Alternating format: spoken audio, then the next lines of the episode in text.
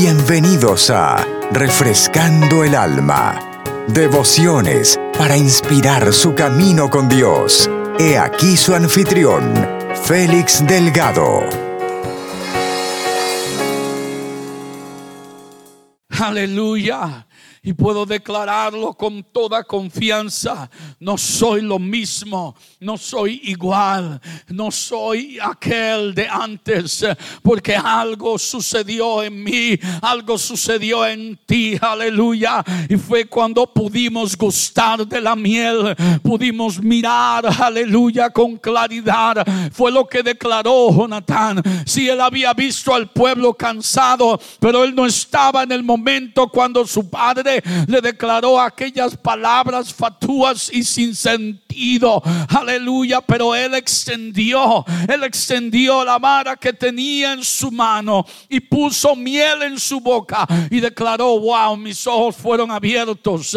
Algo sucedió en él. La fuerza fue restaurada. Los ojos fueron abiertos. Pudo mirar con claridad mientras los otros estaban todavía en confusión. Él les testifica, él les habla de lo que había sucedido en él. No guardó silencio. Él muy bien pudo quedarse callado. Él muy bien pudo disfrutar solo de la miel, pero quiso compartirlo con aquellos eh, que también estaban débiles como él estuvo, que estaban ciegos como él estuvo, que estuvieron perdidos como él estuvo. Oh, aleluya, mirad, mirad lo que ha sucedido en mí. Por cuanto probé la miel, mis ojos fueron abiertos y puedo mirar con claridad.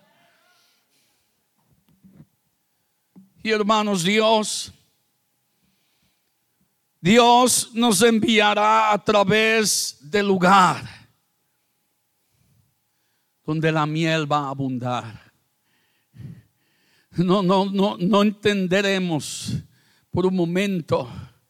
No sabemos el por qué decidieron caminar por aquel bosque. Ellos pudieron haberse ido por otro lado. Tal vez se estaban tratando de esconder, tal vez estaban tratando de escapar del sol, no, no, no sabemos. Pero sí dice, gloria al Señor, que cuando todo el pueblo llegó a un bosque, había miel en la superficie del campo. No fue casualidad que llegaron a aquel lugar. Dios es el Dios que provee para todas nuestras necesidades. Si usted y yo esperamos en Él, Dios nos va a encaminar y nos va a entrar a ese bosque y allí vamos a hallar lo que necesitamos. Allí Él va a suplir la necesidad, pero alguien tiene que atreverse primeramente. Alguien tiene que atreverse, aleluya, a extender la mano. Alguien tiene que atreverse a moverse y probar. Alguien tiene que atreverse, aleluya aleluya, a gustar de la miel para poder testificar a los hombres lo que ha sucedido en su vida, el cambio que ha sucedido en él, gloria al Señor, porque donde sea que Dios nos lleve, la miel caerá a nuestro alrededor, como en esta historia y tendremos un segundo aire y podemos mirar con más claridad y podemos alcanzar la victoria. Y aún hermanos, yo imagino que eso fue lo que la palabra de Dios para Pablo se convirtió en el momento donde el apóstol Pablo estaba orando a Dios por su aguijón. Tres veces dice, oré a Dios por esta situación.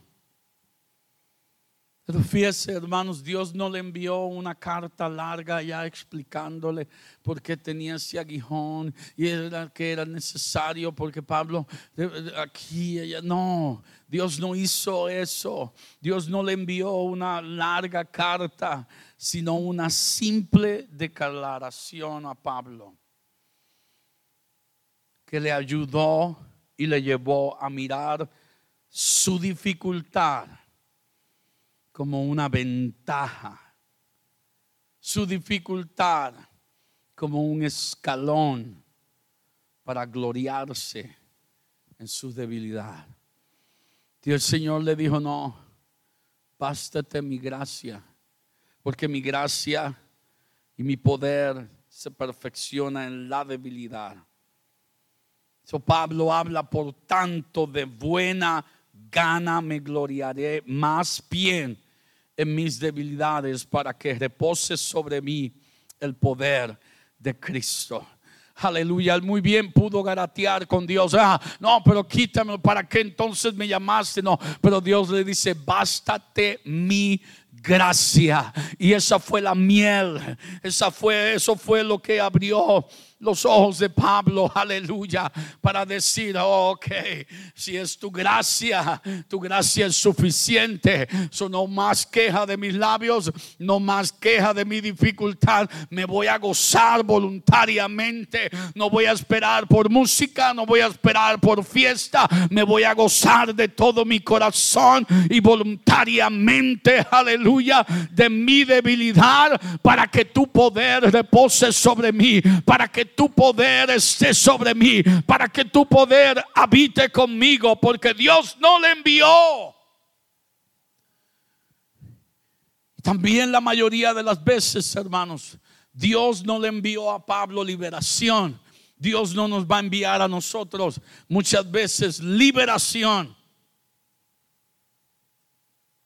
Pero Dios le envió una palabra que endulzó su vida. Dígale que está al lado suyo, Dios sabe lo que hace. Porque no siempre, hermanos, usted y yo vamos a servir siendo liberados. Hay veces que nos cuesta entender que necesitamos esa dificultad para cambiar So Dios no envía la liberación, pero Dios da palabra de fuerza. Dios, Dios da palabra que indulza. Dios da palabra que trae claridad a los ojos. Dios trae palabra que nos ayuda a mirar con más claridad.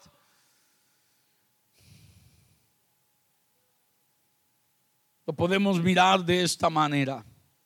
El pueblo de Israel está delante del mar rojo. ¿Qué hizo Dios? ¿Quitó el mar? No, lo dividió. Pero el mar todavía estaba allí. Pero Dios lo dividió. Es, Dios no lo quitó del lugar. Pero Dios quitó al mar el poder para evitar que el pueblo cruzase al otro lado.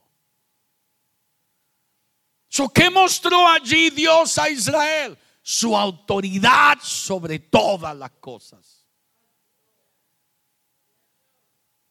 Que muy bien hubiesen podido o tratado de cruzar, quién sabe, muchos se hubieran ahogado, otros se hubieran quedado al otro lado. No, mejor prefiero que Faraón me alcance a meterme al agua. La Biblia dice pasaron en seco y Dios mostró su autoridad sobre los elementos. ¿Cómo? No tan solo separando el agua, pero sosteniendo el agua como una pared. Y no tan solo sosteniendo el agua como una pared. La Biblia dice, hermanos, que ellos pasaron en seco. So, donde hubo evidencia de agua, Ahora mientras ellos, oh aleluya, mientras ellos están cruzando el mar, no hay evidencia alguna de que allí hubo agua. ¿Por qué? Porque Dios tomó control de la situación, aleluya. No removió el mar rojo, pero puso su autoridad sobre ellos para que no fuera impedimento, sino que se convirtiera en un puente para que el pueblo de Israel pudiera llegar al otro lado. si no se acuerda de nada más en este mensaje, acuérdese de esto. Dios no siempre eliminará tus problemas. Alguien diga, ouch.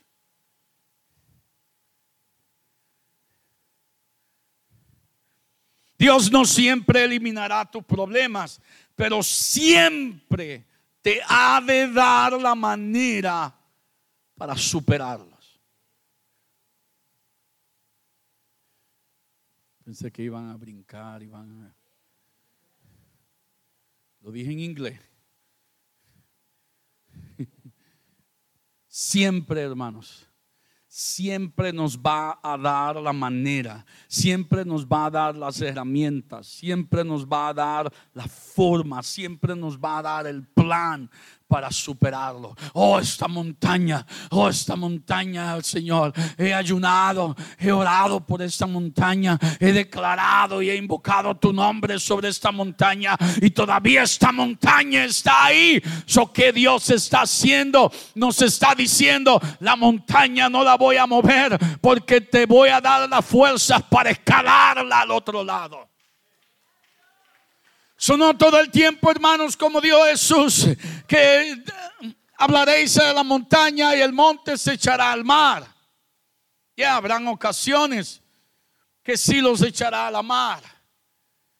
Pero hay ocasiones, hermanos, en que Dios quiere que usted y yo escalemos esa montaña. ¿Por? Porque Él nos está esperando en la cima. Lo que miramos como un problema, lo miramos como una dificultad. Es el puente que Dios está utilizando para que usted y yo lleguemos a su presencia. Aleluya. Lleguemos a su reposo. Lleguemos a su descanso. Que podamos tomar de su miel.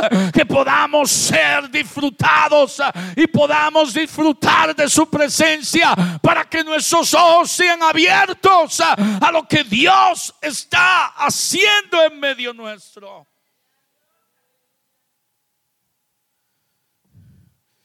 vengo a animar a alguien. Puede que no obtenga el alivio que desea, pero Dios le enviará la fuerza que necesita para resistir, no solo soportar, sino para soportar con gozo. Si Señor me duele, pero el gozo del Señor es mi fortaleza. Si Señor todavía estoy enfermo, pero tú me has dado un gozo que es más fuerte y es más grande que este mal. Aleluya, necesitamos aprender, hermanos, que el gozo del Señor está sobre todas las cosas, aunque duela, aunque me ande El gozo del Señor es más poderoso. El gozo del Señor es más duradero. Pablo dijo esta leve tribulación momentánea. Pero cuando habló del gozo, habló de que el gozo es eterno. La tribulación es momentánea. Es de este mundo. Pero el gozo es para nosotros en este mundo. Y para el mundo venidero. Porque es un gozo eterno. Es un gozo que no está atado a lo natural sino está atado a quien lo dio y ese es nuestro Dios.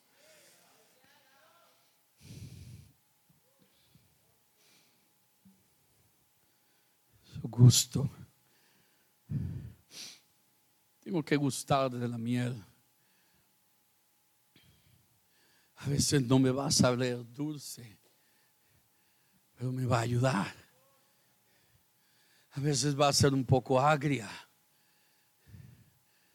poco salada, pero cuando entra, hace lo que tiene que hacer, porque Dios prometió, declaró proclamó, su palabra no retornará a él vacía. Su palabra va a ser la obra por la cual ha sido enviada. Cuando usted y yo tomamos de la miel, tal vez, aleluya, por causa de la situación, hemos estado un poco amargados, hemos estado un poco eh, ahí sin sabor, saladitos allá. No te me pegues, no quiero, no, no quiero compartir. Pero cuando la, la miel del Señor, cuando gustamos de esa todo comienza a cambiar. Aleluya, todo comienza a cambiar. Aleluya, yo no sé, hermanos, cómo, cómo poderlo explicar. Aleluya, pero cuando Dios entra en la escena de tu vida, cuando Dios se manifiesta en la escena de tu vida, cuando Dios toma control de tus pasos, cuando Dios entra a tu recámara, cuando Dios se acerca a ti, aleluya. Oh, todo comienza a cambiar, todo comienza a cambiar inmediatamente, porque a su presencia todo cambia, a su presencia todo cambia, aleluya. Es en Él, gloria al Señor, es en Él, por Él y para Él que usted y yo obtenemos victoria, pero no tengo que esperar hasta ganar la batalla para proclamar mi victoria. No tengo que esperar que el enemigo sea derrotado por completo para proclamar mi victoria. Porque no se pone en pie de esa hora y proclama esa victoria de Dios en su vida. Aleluya. Porque no abre su corazón a Él y proclama en alabanza, en adoración, la victoria es mía, Señor. Tú eres mi victoria. Tú eres mi victoria. Tú eres mi fuerza y mi sostén. Aleluya. Porque tal vez, hermanos, hemos comenzado a entender, quién sabe, a alguien que estamos en una lucha, que estamos en una batalla, que es una guerra constante. Pero sabe que aunque estemos peleando todos los días, yo sé quién va a ganar. Yo, yo sé quién va a ganar. Yo sé que por causa, al final del libro, me da la respuesta. Al final del libro me da la, la, la, la, prueba, la declaración de quién va a ganar. Y no habla, no habla del enemigo, no habla del infierno, no habla del pecado, no habla del pueblo de Dios. Habla del Cordero de Dios que fue inmolado desde el principio, desde, la, desde el comienzo de los siglos. Aleluya. Oh, los hijos de Dios son los que van a ganar al final. Pero no tengo que esperar hasta el final del libro de Apocalipsis. No tengo que esperar hasta que el anticristo se manifieste públicamente para declarar mi victoria. La victoria ya fue obtenida dos mil años atrás en la cruz del Calvario. Dios todos los días, aleluya, me dice y nos dice, tú eres de victoria, tú eres parte de la victoria, tú eres parte de la victoria. Cada mañana son nuevas sus misericordias para que usted y yo podamos seguir disfrutando de esta victoria.